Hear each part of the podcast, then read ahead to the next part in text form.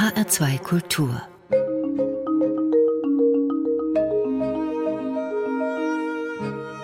Doppelkopf Heute am Tisch mit dem Philosophen Wolfram Eilenberger. Das Gespräch mit ihm führt Jochen Rack. Wolfram Eilenberger, geboren 1972, war langjähriger Chefredakteur des Philosophiemagazins und hatte zuletzt großen Erfolg mit seinem Buch Zeit der Zauberer, in dem er von dem Jahrzehnt der Philosophie in den Jahren 1919 bis 1929 erzählt. In seinem neuen Buch Feuer der Freiheit spinnt er den philosophiehistorischen Faden weiter, aber diesmal sind seine philosophischen Protagonisten nicht vier Männer, sondern vier Frauen. Simone de Beauvoir, Simone Weil, Ayn Rand und Hannah Arendt. Das führt mich, Herr Eilenberger, gleich zu der ersten Frage, die sich mit diesem Buch verbindet. Was hat Sie denn dazu veranlasst, gewissermaßen jetzt als Gegenspiel zu diesem ersten Buch eben äh, vier Frauen auszuwählen und am Beispiel dieses denkerischen Geschehens diese Geschichte der Philosophie weiterzuerzählen? Ja, dieses Buch reiht sich in ein Projekt, das eine Trilogie sein wird, in der es darum geht, eine Geschichte der Philosophie des 20. Jahrhunderts zu schreiben, die mit nicht akademischen Philosophen und Philosophinnen zu tun hat und in den Jahren von 1933 bis 1943, äh, der Zeitraum, von dem das neue Buch handelt, sind es äh, Jahre, in denen ja besondere Beschwernisse, äh, Verengungen, kriegerische Taten erfolgen, in denen jetzt diese vier Frauen in besonderer Weise es vermögen, ihre Stimme und ihre Sensibilität für die Verengungen dieser Zeit zu finden. Und eigentlich muss ich sagen, haben mich diese vier Philosophinnen zunächst als Menschen und Philosophierende äh, interessiert. Dass sie auch noch Frauen sind, äh, macht die Sache interessant, weil sie auch oft übersehen werden, aber das war nicht der Hauptgedanke. Viele von diesen vier Frauen sind ja vielleicht jetzt auch in der philosophischen Öffentlichkeit gar nicht so bekannt. Wir kommen dann jetzt auf die einzelnen Protagonisten gleich zurück. Ich will Sie aber trotzdem noch mal ein bisschen äh, quälen mit der Frage, ob diese äh, Konzentration auf die vier Frauen vielleicht nicht auch eine etwas politisch korrekte Reaktion darauf ist, weil ja heutzutage doch immer gefordert wird, Frauen sollen also auch stärker Beachtung finden. Der ganze feministische Diskurs, der sich darum rankt, dass man also jetzt als Gegenlager so sozusagen zu diesen vier Männern, die Sie da im ersten Buch dargestellt haben, jetzt diese vier Frauen in den Mittelpunkt rücken. Spielt das irgendeine Rolle in Ihren Erwägungen? Es ist ganz unbestreitbar, dass die Geschichte der Philosophie ein Problem mit den weiblichen Protagonisten hat, äh, die oft vergessen wurden, die oft marginalisiert sind, die oft in die zweite Reihe gestellt wurden. Und wenn Sie an eine Gestalt wie Simone Weil denken, so ist es ganz unbegreifbar, weshalb die Geschichte des 20. Jahrhunderts die Größe, die Tiefe, die Kraft dieser Denkerin bisher nicht ausreichend würdigt. Simone de Beauvoir hat lange darunter gelitten, nichts als ein Anhängsel von Jean-Paul Sartre zu sein. Selbst Hannah Arendt wurde in Deutschland sehr lange überhaupt nicht als Philosophin anerkannt. Also es gibt diese Problemlage, aber es gibt natürlich auch etwas, was für ein erzählendes Sachbuch besonders interessant ist. Diese Frauen befinden sich als Intellektuelle als Philosophinnen, als Frauen und als Jüdinnen, bis auf Simone de Beauvoir, in einer Situation mehrfacher Marginalisierung. Sie sind also an den Rand gedrängt und von diesem Rand aus, meine ich, haben sie eine besonders gute Gelegenheit und Chance, den Kern ihres Zeitalters zu erkennen und freizulegen. Warum haben Sie sich denn auf die Jahre 1933 bis 1900 43 begrenzt. Also 43 hätte man jetzt nicht irgendwie im Kopf gehabt. Normalerweise ist die Periodisierung immer bis 1945. Sie haben vorher diese zehn Jahre 1919 bis 29 erzählt. Ist das einfach, wie soll ich sagen, jetzt weil die zehn so schön ist? Es ist sicher ein Mittel der erzählerischen Komplexitätsreduktion, äh, wenn Sie so wollen. 1933, ich denke, das ist eingängig und plausibel. 1943 ist insofern für dieses Buch ein Schlüsseldatum, als es das Jahr ist, der August 1943, in dem Simon Weil verstirbt, aus einem freiwillig gewählten Hungertod. Es ist aber auch das Jahr, wenn man sich mit der Geschichte des Zweiten Weltkrieges beschäftigt, in dem der Krieg für alle, die klar sehen konnten, auch schon klar entschieden und verloren war. Das heißt, ab 1943 tritt der Krieg in eine Phase, in der er nicht mehr als ein offener Krieg geführt wird, sondern nur noch die Frage ist, in welcher Weise und unter welchen Opfern der Nationalsozialismus besiegt würde.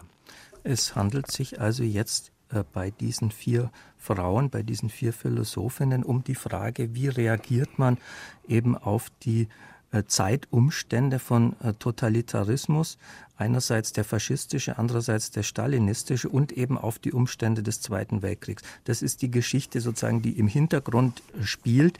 Also Hannah Arendt ist in Deutschland relativ gut bekannt. Sie hat sich auch mit dem Totalitarismus in ihren Büchern auseinandergesetzt. Sie wurde dann auch später mit diesem Eichmann-Buch bekannt. Wie hat sie denn in diesen frühen Jahren, über die ich nicht sehr viel wusste, muss ich gestehen, also 1933 fortan, auf die Zeitumstände geistig reagiert? Ja, als das Buch beginnt 1933, ist Hannah Arendt eine freie Publizistin und Akademikerin in Berlin, die sich schon seit mehreren Jahren, seit 1929, mit der Frage des Jüdischseins im deutschen Kulturkontext auseinandersetzt. Sie schreibt eine Biografie über eine Gestalt des 18. Jahrhunderts, Rahel Warnhagen, und ab dem Jahre 1932, 33 merkt sie, dass das, was sie da beschreibt, nämlich die Frage nach dem Jüdischsein in einer deutschen Gesellschaft, sie selber auch existenziell immer stärker, immer drängender betrifft. Das kulminiert dann in einer Festnahme von Hannah Arendt im Mai 1933, in der sie von der Gestapo festgenommen und verhört wird, weil auch ihr Mann im kommunistischen Untergrund aktiv ist, schon geflohen ist. Und Hannah Arendt begreift dann zu diesem Zeitpunkt, dass sie in Deutschland als das, was sie ist, und in diesem Jahr ist sie dann schon klar als Jüdin markiert vom System, nicht mehr weiter wird leben können. Und sie flieht dann, wie so viele andere, nach Paris. Paris ist zu diesem Zeitpunkt der Hauptankerort für deutsch-jüdische und auch deutsch-kommunistische Intellektuelle, die aus Deutschland fliehen müssen. Walter Benjamin kommt ja in ihrem ersten Buch äh, vor als prominenter Vertreter dieser eben frühen Jahre der Philosophie des 20. Jahrhunderts. Das ist so eine Art Scharnierfigur, wie mir scheint, zwischen den beiden Büchern. Denn am Rande taucht er immer wieder auf. Ja, das stimmt. Walter Benjamin nimmt ja den gleichen Weg äh, wie Arendt von Berlin nach Paris. Er ist auch stimulierend äh, für das Denken Arendts. Es gibt sich eine zweite große Scharnierfigur auch in diesem Buch. Das ist Martin Heidegger, dessen Einfluss sowohl auf Arendt als auch auf Simone de Beauvoir und Sartre in diesen 30er Jahren besonders stark ist. Und ein Ansatz dieses Buches ist ja, Sie sagten es, die Denkerinnen nicht als fertige Produkte zu zeigen, sondern im Werden, im Prozess des Findens ihrer Stimme. Und diese Jahre 1933 bis 1943 sind die Jahre, in denen wir diese vier Gestalten noch nicht als das kennen, was sie später wurden, nämlich die einflussreichsten Philosophinnen des 20. Jahrhunderts, sondern wir sehen dabei zu, wie sie ihre Stimme, ihre Gedanken, ihre Stellung und ihren Ansatz zum Leben finden. Und das ist etwas, was mich als Schreibender besonders interessiert, wie man Menschen, die philosophieren, dabei zusehen kann, wie das Philosophieren selbst eine Transformation in der Existenz bewirkt. Und das kann man bei diesen Vieren, glaube ich, beispielhaft zeigen und sie zu dieser Transformation in der Existenz, wie Sie jetzt sagen, da gehört bei Ihnen auch immer das Liebesleben oder die erotischen Beziehungen zwischen äh, diesen Frauen und den sie umgebenden Männern.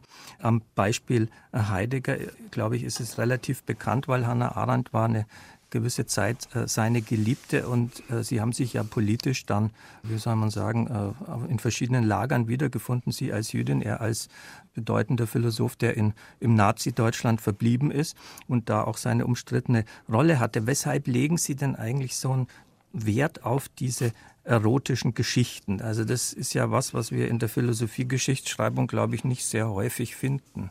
Ja, zunächst einmal ist die Formulierung, dass Hannah Arendt Heideggers Geliebte war, schon mal interessant. Man könnte sich das auch so vorstellen, dass Heidegger Hannah Arendts Geliebter war. Also diese Hierarchie, da bin ich mir gar nicht so sicher, wer dort eigentlich den dominanten äh, und den längeren Hebel in dieser Beziehung besaß. Die Frage nach dem anderen, was die Existenz anderer Menschen für das eigene Leben bedeuten, ist die Kernfrage dieses Buches. Diese Frage stellt sich in ganz eminenter Weise in Verhältnissen der Liebe. Der andere als Geliebter ist das Wichtigste oder mit das Wichtigste oder stärkste Erfahrung, die ein Mensch machen kann. Das war im Bereich Heidegger Arendt so, das ist sicher bei Simone de Beauvoir und Jean-Paul Sartre so. Das finden Sie dann später auch bei Ayn Rand, die den Mann ihres Lebens in dieser Zeit kennenlernt. Das heißt, wer philosophisch darüber nachdenken will, was die Existenz anderer Menschen für die eigene Freiheit, für die eigene Autonomie, für die eigene Selbstbestimmung bedeutet, der muss über den anderen als Geliebten nachdenken, weil das der größte Einschlag ist, den wir in unserem Leben erfahren. Und so zeigt es sich auch bei den Heldinnen dieses Buches. Es ist ja besonders, glaube ich, bekannt, dieses Liebesverhältnis zwischen Simone de Beauvoir und Jean-Paul Sartre. Die sind ja geradezu als Vorzeigepaar irgendwie der freien Liebe eine ganze Zeit ge gewürdigt worden. Simone de Beauvoir spielt in dem Buch als zweite Vertreterin eine äh, eben wichtige Rolle, die sie da in diesen, ich sage jetzt mal, fiktiven Dialog verwickeln. Denn Sie haben ja eben gesagt, die sind sich eigentlich nie begegnet, diese vier Personen, aber sie montieren die so gegeneinander, dass man den Eindruck hätte, sie hätten miteinander über bestimmte Dinge sprechen können. Ja, also Simone Weil und äh, Simone de Beauvoir haben sich sehr wohl gekannt. Äh, sie haben sich wahrgenommen als zwei sehr starke Denkerinnen und diese beiden sind eigentlich in beständiger Interaktion äh, in diesen zehn Jahren. Sie haben zusammen studiert, sie beobachten sich. Das sind die beiden einzigen, die wirklich einen, einen eminent sozialen Kontakt miteinander pflegen. Aber wenn man ein Buch über eine Dekade, über eine Zeit schreibt, dann stellt man fest, dass es eben doch so etwas gibt wie einen Zeitgeist. Und dieser Zeitgeist ist von zentralen Fragen bestimmt. Ich würde sagen, die zentrale Frage der 30er Jahre war die Frage zwischen Individuum und Kollektiv, zwischen Ich und Wir, zwischen einer Subjektivität und staatlicher Gewalt. Und wenn Sie die Denkbewegungen dieser vier Personen verfolgen in diesen zehn Jahren, dann wird das für alle vier zum Lebensthema. Das heißt, sie haben alle das Bedürfnis, über die gleiche Frage nachzudenken. Und so schaffen sie, hoffe ich, auch in einer Erzählung einer Kohärenz, die vielleicht sogar dichter ist als in einer Erzählung, in der es nur um sozialen Kontakt ginge. Warum ist eigentlich Simone Weil, über die wir jetzt auch sprechen, als dritte Protagonistin ihres Buches, eigentlich in Deutschland relativ wenig bekannt? In Frankreich scheint sie ja so eine Art Kultstatus zu haben. In Deutschland ist gar nicht mal so viel von ihr greifbar äh, in deutscher Übersetzung und sie ist, glaube ich, überhaupt wenigen bekannt. Ja, das stimmt. Es ist, würde ich sagen, eine große Vergessene äh, des 20. Jahrhunderts die große Vergessene. Und das hat zunächst einmal mit, sagen wir, bildungspolitischen Konstellationen zu tun. Simon Weil begann als linke, kommunistisch inspirierte Gewerkschaftsaktivistin, die dann aber sich ganz stark eminent vom Kommunismus und insgesamt von sozialistischen Idealen absetzte, in gewisser Weise eine Heretikerin war. Sie ist eine geborene Jüdin, die zum Katholizismus hinneigte, ohne sich jemals taufen zu lassen. Das heißt, in den großen Rezeptionslinien des Nachkriegs steht sie zwischen allen Stühlen. Sie passt in kein einzelnes Kästchen gut rein. Sie ist andererseits auch eine sehr radikale, eine sehr tiefe, eine metaphysische Denkerin. Und so kann man sich schon erklären, weshalb diese Person im Nachkrieg so schwer verortbar war, so unbequem war, dass man nicht leicht Fäden fand, mit ihr zu arbeiten. Das gilt aber in gewisser Weise übrigens auch für Hannah Arendt und für Ayn Rand, die äh, in ihrer Radikalität und in ihrer Eigenheit immer als etwas wahrgenommen waren, was die notwendigen Schulbildungen stört, verunsichert und irritiert. Und ein größerer Gegensatz als Ayn Rand lässt sich dazu wahrscheinlich nicht denken, denn sie stilisieren sie in ihrem Buch als Vertreterin eines radikalen Individualismus oder wie Sie auch sagen, eines heroischen Egoismus. Hm. Das ist also genau das Gegenteil des äh, sich selbst Lassens, des sich Zurücknehmens, sondern eine geradezu ja, pathetische Betonung des eigenen Ichs. Das ist wahr. Also so wie man sagt, dass äh, Simon Weil sich selbst auflöst, um Gott ihr selbst zu geben und sich in der Schöpfung selbst auflösen zu können, so vergöttlicht Ayn Rand ihr eigenes Ich und setzt sich selbst an die Stelle eines Werteschaffen, Werteschöpfenden, autonomen Gottes. Das sind aber nur zwei extreme Bewegungen in einem Zeitraum, in der fraglich wird, wie man als Einzelner in einer Gesellschaft, die sich totalitär verengt, überhaupt noch sich verstehen und begreifen soll. Und bei Ayn Rand haben sie eben die Historie einer jungen Frau, die aus St. Petersburg stammt, die russische Revolution als starke Traumatisierung und Enteignung ihrer Familie erfährt, in die USA flieht, um ein freies Leben führen zu können und die aus dieser Traumatisierung die dann sich im Stalinismus verengte, eine neue Freiheitsphilosophie schafft, die auf eine ganz starke Individualität, auf eine Betonung der einzelnen Freiheit im Gegenüber zum Staat sich entwickelt und die bis heute in den USA eine Wirkmacht hat, die hier weithin unterschätzt wird. Sie müssen sich vorstellen, dass die Romane, die philosophischen Romane Ayn Rands, die meistverkauften Werke nach der Bibel in den USA nach dem Krieg sind. Das sind etwa 25 Millionen Bücher, die sie dort verkauft hat. Und es ist ein Roman, den fast jeder amerikanische Jugendliche in der Highschool oder im College liest und der diesen Menschen, diesen jungen Menschen, die noch sehr prägungsfähig sind, eine Idee davon nahelegt, was es sein könnte, frei zu sein, ein Ich zu sein. Und vieles von dem meine ich, was wir heute in den USA auch politisch sehen, ist durch Ayn Rand mitgedacht, mit vorbereitet und durchaus nicht nur in guter Weise. Herr Eilenberger, Sie haben ein Musikstück mitgebracht, das wir jetzt hören wollen. Ich vermute, Sie haben es ausgewählt, weil es diesen Bezug zu der französischen Denktradition irgendwie herstellt. Von Georges Brassens La mauvaise réputation. Was verbinden Sie mit diesem Stück? Das ist ein Liedermacher, vielleicht der große Liedermacher des Nachkriegs, der ein äh, Lied darüber schreibt, was es heißt, einen schlechten Ruf unter den Zeitgenossen zu haben und warum man ihn hat. Und äh, Georges Brassens beschreibt das Leben eines Nonkonformisten, der von Patriotismus, der vom großen Mann, der von dem, was alle machen, nichts hält. Und obwohl er ganz friedlich in seinem Dorf lebt, mögen ihn alle nicht. Und das ist ein Schicksal, das auf alle vier Heldin meines Buches in gleicher Weise zutrifft. Die hat nämlich sozial einen furchtbar schlechten Ruf, obwohl sie selbst gar nichts Schlimmes gemacht haben. Wir hören jetzt von Georges Brassens La mauvaise réputation. Au village sans prétention, j'ai mauvaise réputation. Que je me démène ou que je reste quoi, je passe pour un je ne sais quoi. Je ne fais pourtant de tort à personne en suivant mon chemin de petit bonhomme. Mais les braves, j'en aime pas que l'on suive une autre route que. Non, les braves, j'en aime pas que l'on suive une autre route que. Tout le monde médit de moi, sauf les muets, ça va de soi.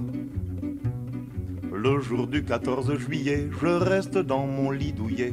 La musique qui marche au pas, cela ne me regarde pas. Je ne fais pourtant de tort à personne en n'écoutant pas le clairon qui sonne. Mais les braves, j'en aime pas que l'on suive une autre route que. Non, les braves, j'en aime pas que l'on suive une autre route que.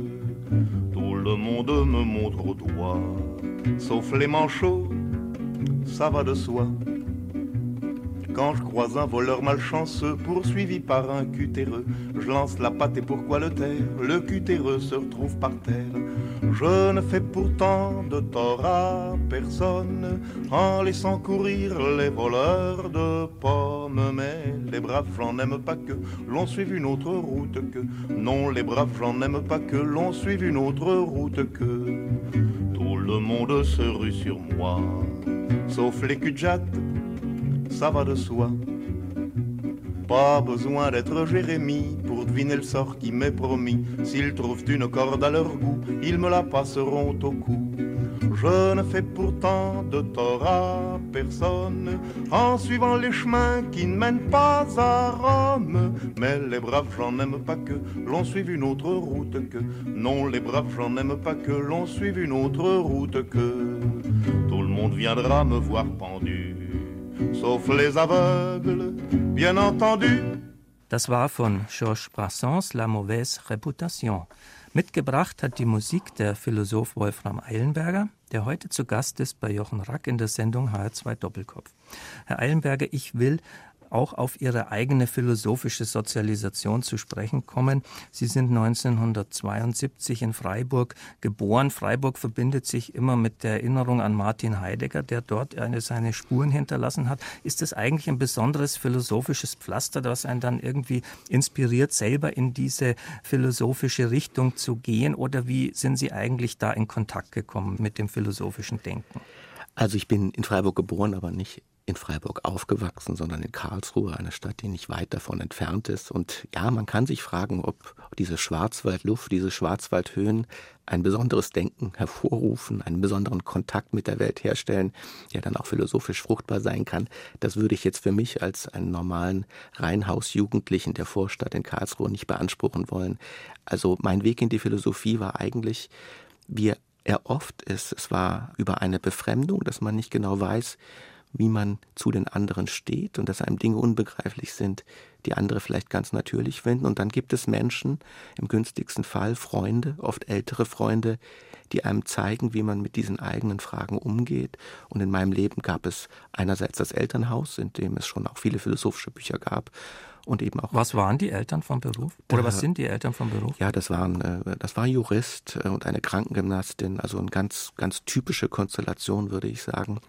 Und äh, ab dem 14., 15. Lebensjahr war dann eben die Situation gegeben, dass mich diese Fragen interessierten, dass Bücher waren im Haus und auch durch Freunde die dieses Fragen weiter anleiteten. Und mir war dann auch recht klar, dass ich das wohl in meinem Leben auf die ein oder andere Weise würde weitermachen wollen, aber nicht unbedingt im Sinne eines akademischen Philosophens.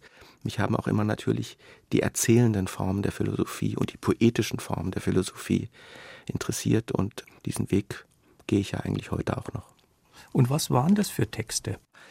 Also das waren teilweise literarische Texte, wie Madame Bovary war sicher ein Schlüsselereignis für mich, äh, in dem ich gesehen habe, dass in einem Roman sehr tiefe existenzielle Fragen behandelt werden können. Das waren Poeten wie Arthur Rimbaud. Sie sehen, die Französen spielten erstmal wie bei vielen äh, eine Rolle, aber dann gab es auch früh natürlich das, was man als Jugendlicher oft liest. Nietzsche, Schopenhauer, bald auch Sartre. Und äh, das Studium selbst war in dieser Hinsicht natürlich in Heidelberg zunächst eine Enttäuschung, weil man damals auch viel amerikanische Philosophie las, die sogenannte analytische Philosophie, eine ganz andere Form des Fragens und Argumentierens. Und äh, ich würde nicht sagen, dass ich das eine von dem anderen bevorzugen würde, aber es gibt einem, einen schon sehr früh einen schockartigen Sinn über die Vielstimmigkeit, über die Vielfältigkeit dessen, was es heißt, Philosophie zu betreiben. Und ähm, glaube, dass sehr viel daran liegt, dass wir diese Vielfältigkeit vermitteln, offen halten und ein narratives Sachbuch wie ich das, das ich geschrieben habe und auch hoffentlich Bücher, die ich weiterschreiben werde, denen geht es auch darum zu zeigen, was es alles heißen kann, Philosophie zu machen und welche verschiedenen Formen es gibt, bei Simone de Beauvoir sind es Romane zunächst, bei Ayn Rand auch, bei äh, Hannah Arendt sind es Reportagen und Essays und bei Simone Weil sind es zum Beispiel Tagebücher. Also zu denken, philosophieren wäre nur das dicke Verfassen akademischer Werke mit vielen Fußnoten. Das ist die Form des Denkens, die es auch gibt, aber die nicht ausschließlich ist und dafür sollten wir wach bleiben. Sie haben jetzt in dieser Liste Ihrer Texte nicht die berühmten Texte der kritischen Theorie oder der Frankfurter Schule erwähnt. Ich weiß nicht, ob das damit zu tun hat, dass Sie als 1972 Geborener zu einer Generation gehören, die nicht mehr so stark damit äh, sozialisiert war, die berühmte Generation Golf. Andererseits in Ihrem ersten Buch spielt Walter Benjamin dann doch eben mhm. eine äh, prominente Rolle. Wie sah es denn damit aus mit diesen Einflüssen, die eben von der berühmten Frankfurter Schule, also Theodor W. Adorno, Horkheimer, Marcuse und all diesen Leuten ausging und die in Deutschland ja eine große Rolle spielte, also für den gesellschaftspolitischen Diskurs. Ja, das stimmt, dass das für mich von Anfang an kein Köder war. Man schlägt ja Bücher auf und sucht nach Stimmen, die einen berühren, mit denen man in Dialog treten kann. Und bei der erwähnten Tradition die kann man auch als einen transzendentalen Miserabilismus äh, kennzeichnen. Da geht es hauptsächlich um Negativität, um eine Kritik, die so fundamental ist, dass sie gar nicht mehr in der Lage ist zu formulieren, was an diesem Leben gut, schön und preisenswert wäre. Es war auch eine Form der politischen Adressierung, die mich zunächst nicht interessierte und nicht überzeugte. Das war also sehr lange eher eine Leerstelle und Sie haben recht mit dem Buch Zeit der Zauberer habe ich dann auch versucht für mich selbst einzuholen und zu verstehen über die Gestalt von Walter Benjamin, was tief, was schön, was interessant an dieser Tradition sein kann. Aber in der Tat für mich ist das keine prägende Tradition und ich glaube auch, dass es ein sehr unwuchtiges Urteil darüber geben muss, inwieweit sie für die Entwicklung des deutschsprachigen Philosophierens nach dem Krieg nun produktiv oder eher hinderlich war. Mir gefällt der Ausdruck transzendentaler Miserabilismus. Ich weiß nicht, ob Sie ihn selbst geprägt nein, haben. Nein, nein, das ist nicht von mir. Schade, ja, aber er ist jedenfalls sehr schön. Dieser Begriff ist vielleicht doch ein bisschen einseitig, wenn man daran denkt, dass also Herbert Marcuse ja durchaus auf die Studentenbewegung eine größere Rolle spielte und Erich Fromm, mhm. der mit seinem Buch Haben oder Sein, aber doch auch einen bedeutenden und eben nicht nur miserablen Einfluss mhm. hatte auf die deutsche politische oder gesellschaftspolitische Diskussion. Ja, das stimmt. Also ich, vielleicht ist auch eine Antwort äh, auf, auf Ihre sehr gute Frage, über die ich vielleicht noch sogar mehr nachdenken müsste, dass der Bereich der politischen Philosophie oder der politischen Kritik im eminenten Sinne nicht das war, was mich am Philosophieren interessierte. Bei mir, es gibt ja vielleicht zwei große Schulen des Philosophierens, wenn Sie so wollen. Bei der einen geht es darum, die Welt zu ändern und bei der anderen geht es darum, sich selbst zu ändern. Bei der einen geht es darum, die Verhältnisse und die Gesellschaft zu transformieren bei der anderen darum, sich selbst zu erkennen und zu transformieren. Und mir bis heute sind, das kann ich nur so beobachten, die ersteren Stimmen die Stimmen der Selbsttransformation und Selbsterkenntnis lieber. Also wenn ich zwischen Descartes und Montaigne zu wählen habe, dann nehme ich Montaigne. Und wenn ich zwischen Wittgenstein und Russell zu wählen habe, dann nehme ich Wittgenstein. Und die vier Personen, die jetzt im Zentrum meines Buches stehen, äh, Arendt, Simone de Beauvoir, Weil und Ayn Rand, das sind Denkerinnen, die eine politische Kraft haben, die es aber zunächst einmal auch darauf abgesehen haben, sich selbst zu verstehen, sich selbst zu erkennen und von dort aus auch sich selbst zu verändern. Ist es dann implizit auch eine Zustimmung zu diesem Begriff Generation Golf, den ich gerade erwähnt habe, zu dem man sie ja eben als 1972 Geborenen zählen würde, wo es ja auch weniger gesellschaftspolitische Fragen im Vordergrund standen, sondern auch sehr stark Fragen eben der Selbstinszenierung, vielleicht nicht nur der Selbsterkenntnis, sondern eben das, äh, wie es auch heißt in der Soziologie, Self-Fashioning, da spielen also ästhetische Werte auch eine ganz bedeutende Rolle. Rolle. Und es ist auch eher ein Rückzug eben auf die eigene Existenz, wenn man vielleicht so sagen will. Natürlich könnte man sagen, dass äh, die Generation Golf eine Art neoliberalen Subjektivismus äh, angenommen hat, der auf Selbstschöpfung, Selbsterfindung und Selbsterzählung abzielt. Kann man machen. Äh, ich würde es allerdings nicht so eng sehen wollen. Äh, wie gesagt, wenn Montaigne sagt, der Hauptgegenstand seines Schreibens sei er selbst, dann ist das die Denkfigur am Anfang der Moderne an sich.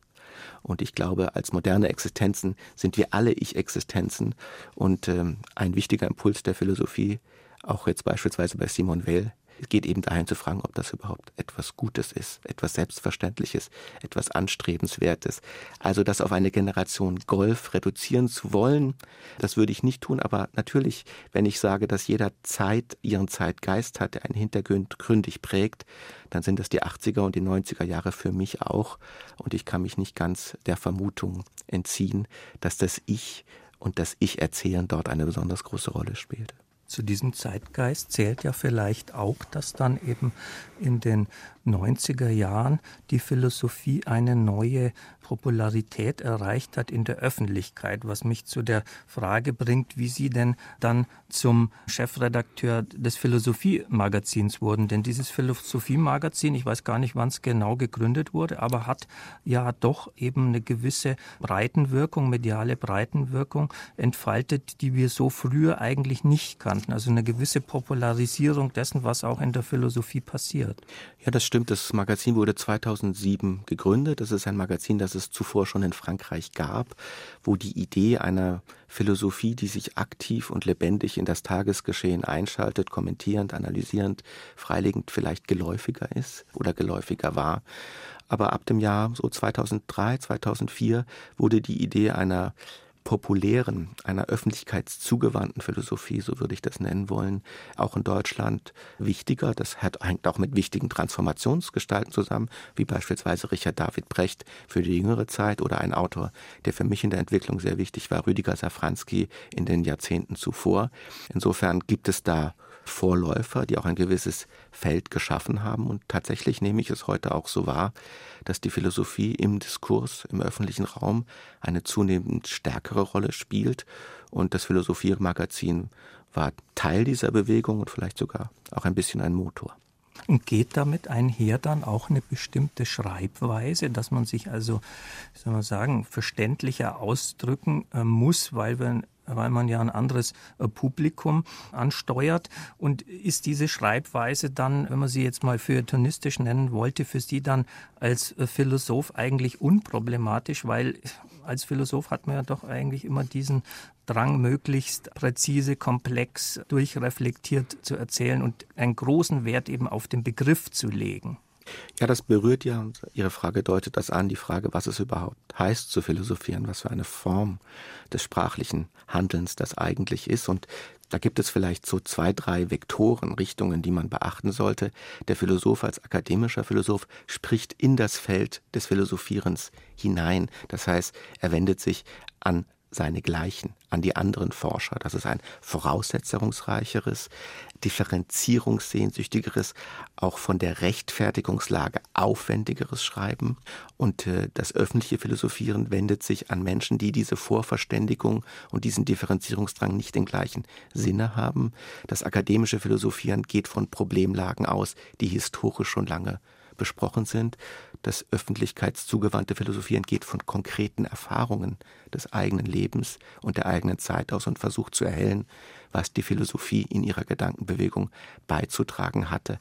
Und natürlich gibt es auch noch eine dritte große Spannung, nämlich die zwischen Argument und Erzählen. Beim akademischen Philosophieren geht es heute leider, würde ich sagen, hauptsächlich nur noch um ein poetisch völlig gereinigtes Argumentieren. In der Geschichte der Philosophie geht es aber immer auch um ein Erzählen, um eine mythische, mit Plato gesprochen, das heißt ja nichts anderes als Erzählung, Darlegung dessen, was uns im Kern in unseren Existenzen bedingt. Jean-Paul Sartre und teilweise auch Hannah Arendt sind Beispiele dafür, wie dieses erzählende Philosophieren dem reinen Argument durchaus nicht unterlegen sein muss.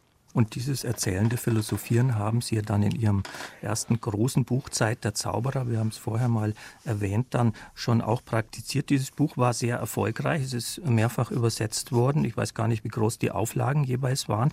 Ich glaube, Sie haben dieses Buch noch geschrieben, als Sie noch Redakteur da beim Philosophie-Magazin waren. Danach sind Sie dann weggegangen. War das Buch eigentlich so erfolgreich, dass Sie sich dann hätten als freier äh, Autor irgendwie etablieren können?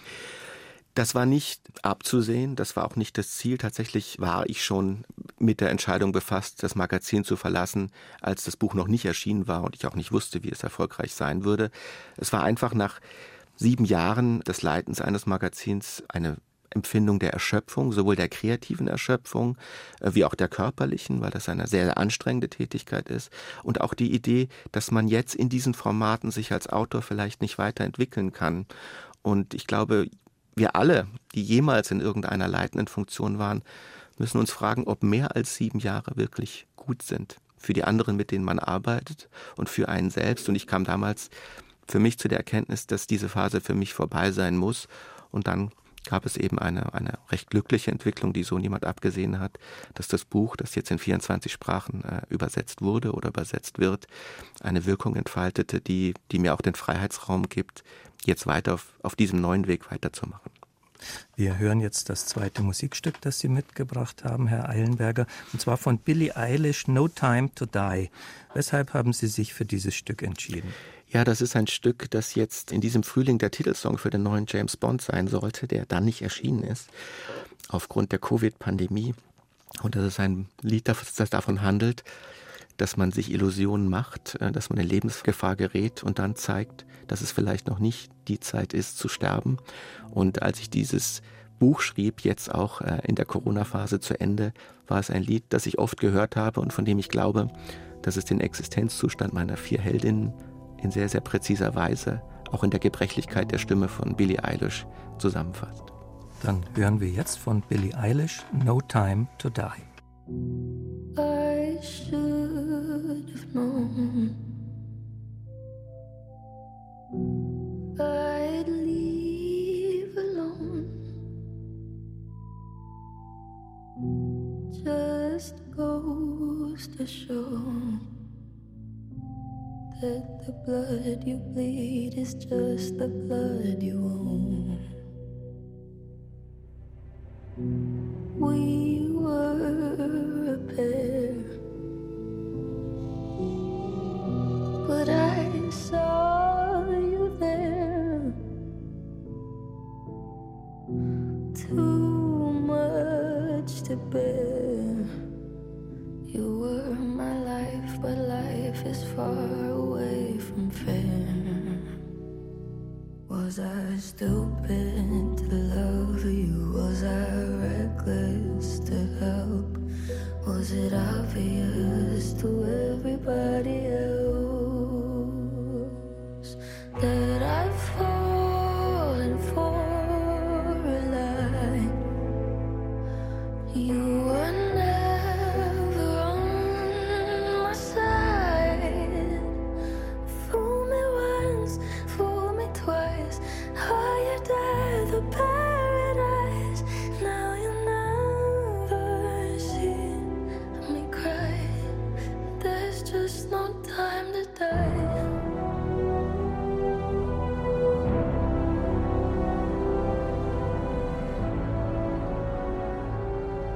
Das war von Billie Eilish No Time to Die. Mitgebracht hat die Musik der Philosoph Wolfram Eilenberger, der heute zu Gast ist bei Jochen Rack in der Sendung HR2 Doppelkopf. Herr Eilenberger, Sie haben vorher gesagt, als wir uns über Ihre philosophische Sozialisation unterhalten haben, dass Montaigne eine bedeutende Rolle für Sie gespielt hat. Er ist ein erzählender Philosoph. Man hat ihn lange Zeit eigentlich nicht äh, sehr äh, intensiv wahrgenommen, weil die Philosophie sehr stark von systematischen Entwürfen auch bestimmt war. Also der Marxismus, der Neomarxismus, der Existenzialismus und so weiter.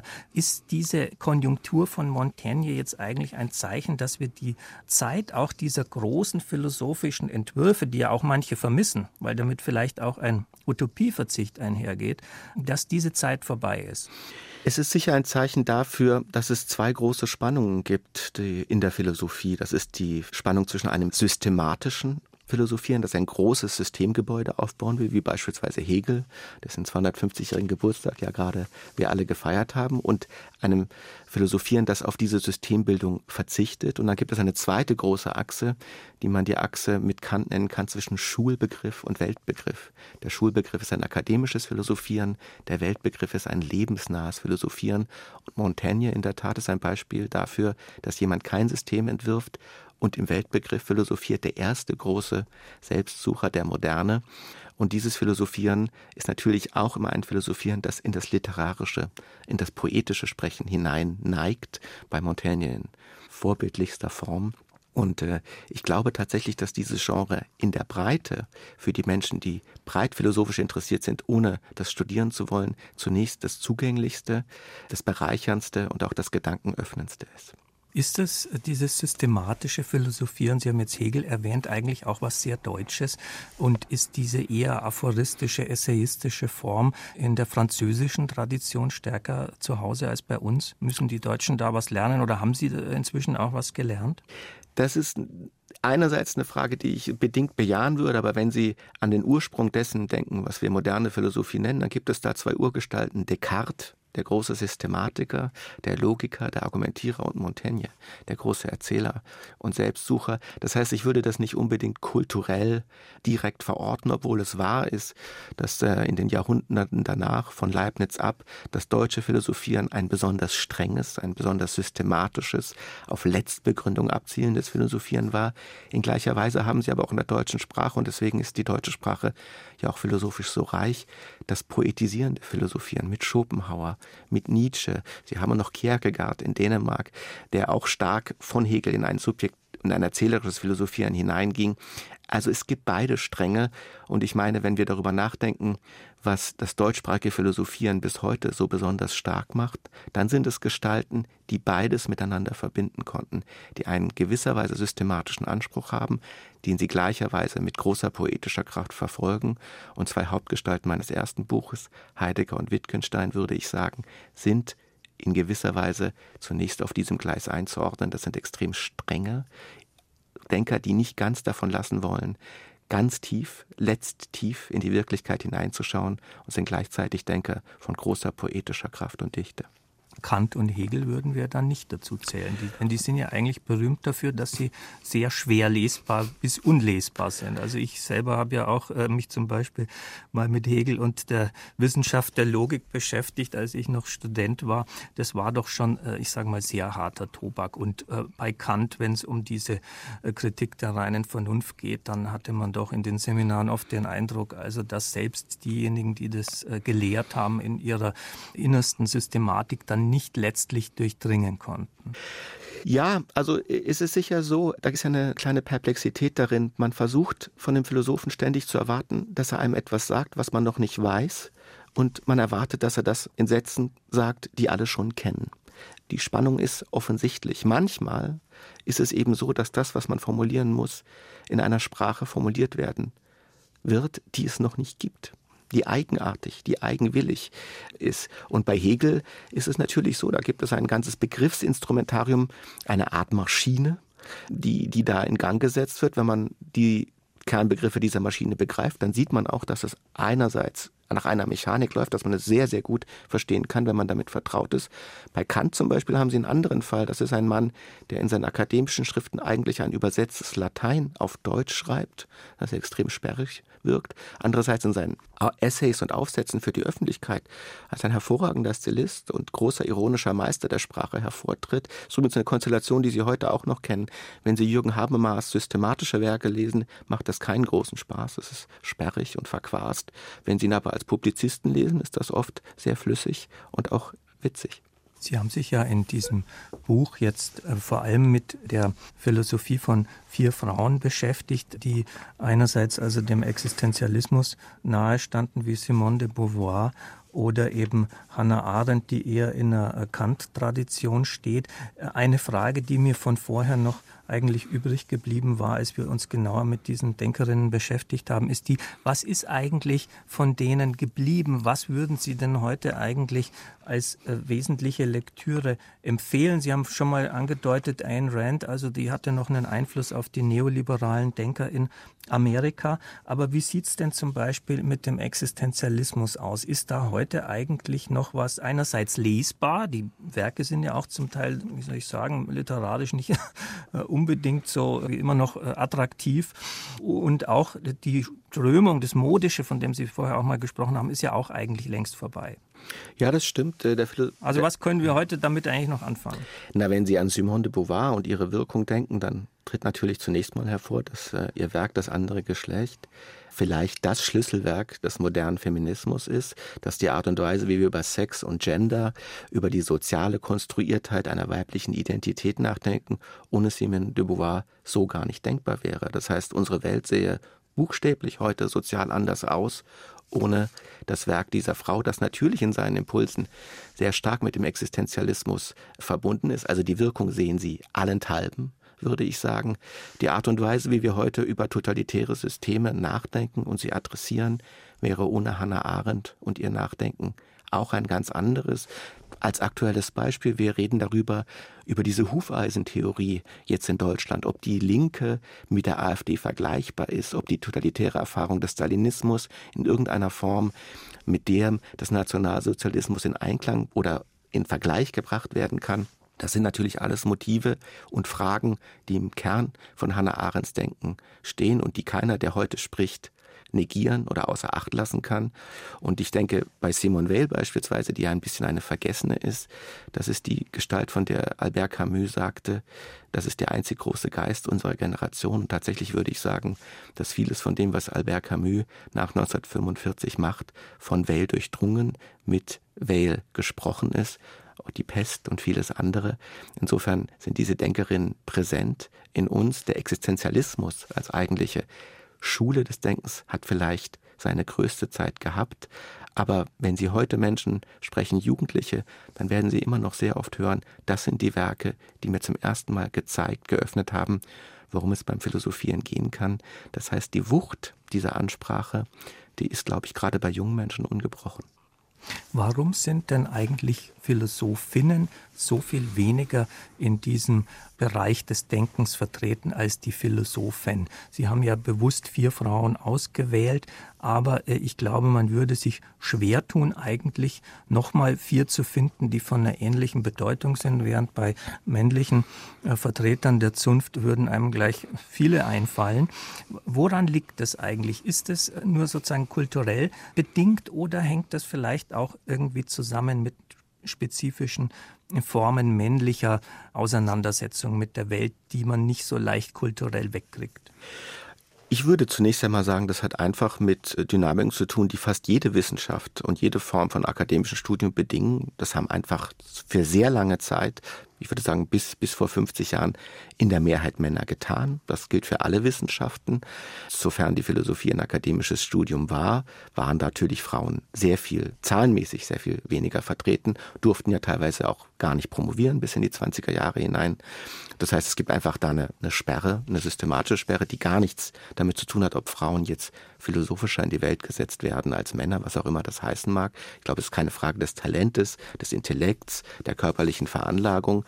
Wir sind einfach als westliche Kultur überhaupt erst auf dem Weg anzuerkennen äh, und gesellschaftlich umzusetzen, dass Frauen auch das alles können, wie auch die Philosophie als Disziplin überhaupt erst jetzt beginnt, sich das ganze Erbe des weiblichen Philosophierens auch schon in den 16., 15. Jahrhundert anzueignen. Das heißt, es ist eine Entdeckungsreise und die Philosophie, wie sie sich heute darstellt, ist, glaube ich, jetzt rein von der Geschlechtsverhältnis fast ausgemittelt und die Verhältnisse, die wir über sehr lange Zeit gesehen haben, die werden wir in Zukunft so nicht mehr sehen. Das heißt, es wird ein ganz und gar ausgemitteltes Philosophieren sein, das sich vielleicht thematisch in der einen oder anderen Weise leicht unterscheidet. Zum Beispiel sehen Sie bei allen vier Denkerinnen, die ich behandelt habe, eine Weltliebe. Sie sehen nicht so etwas wie Zynismus. Sie sehen dann auch später nicht etwas wie Skepsis im eigentlichen Sinne.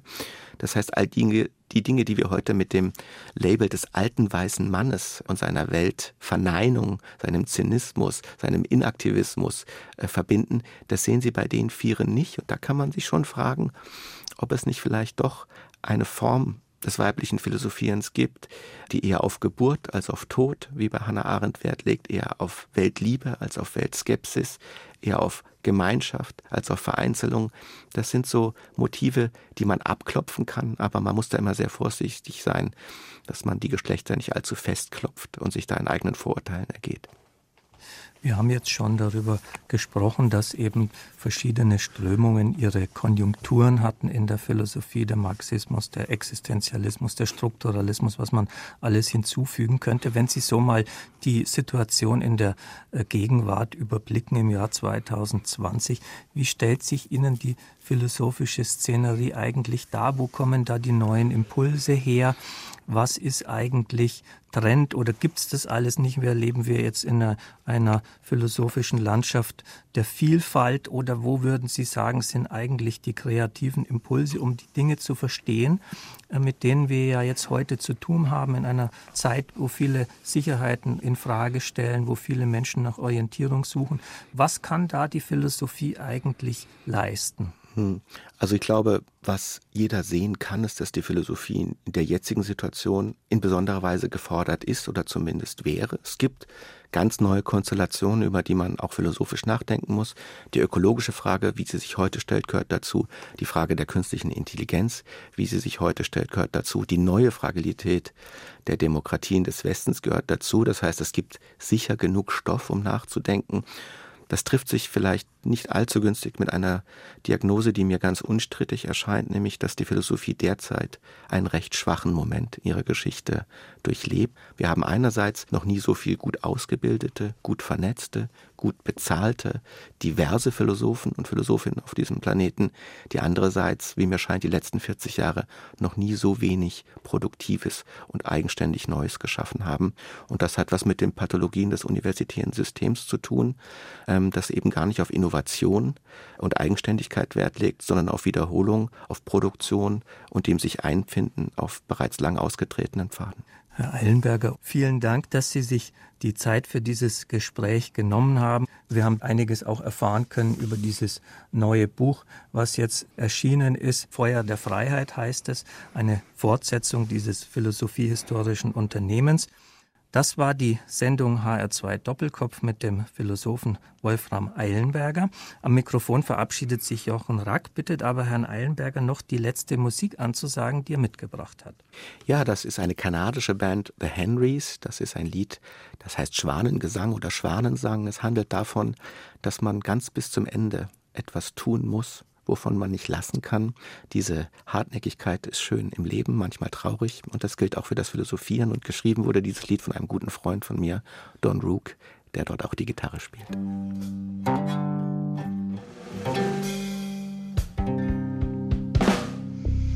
The sun shone down cause it had no choice And I will chase that guy until I lose my voice a fingerprint, any clue. I'll be there with him. I'm tired and true. Swan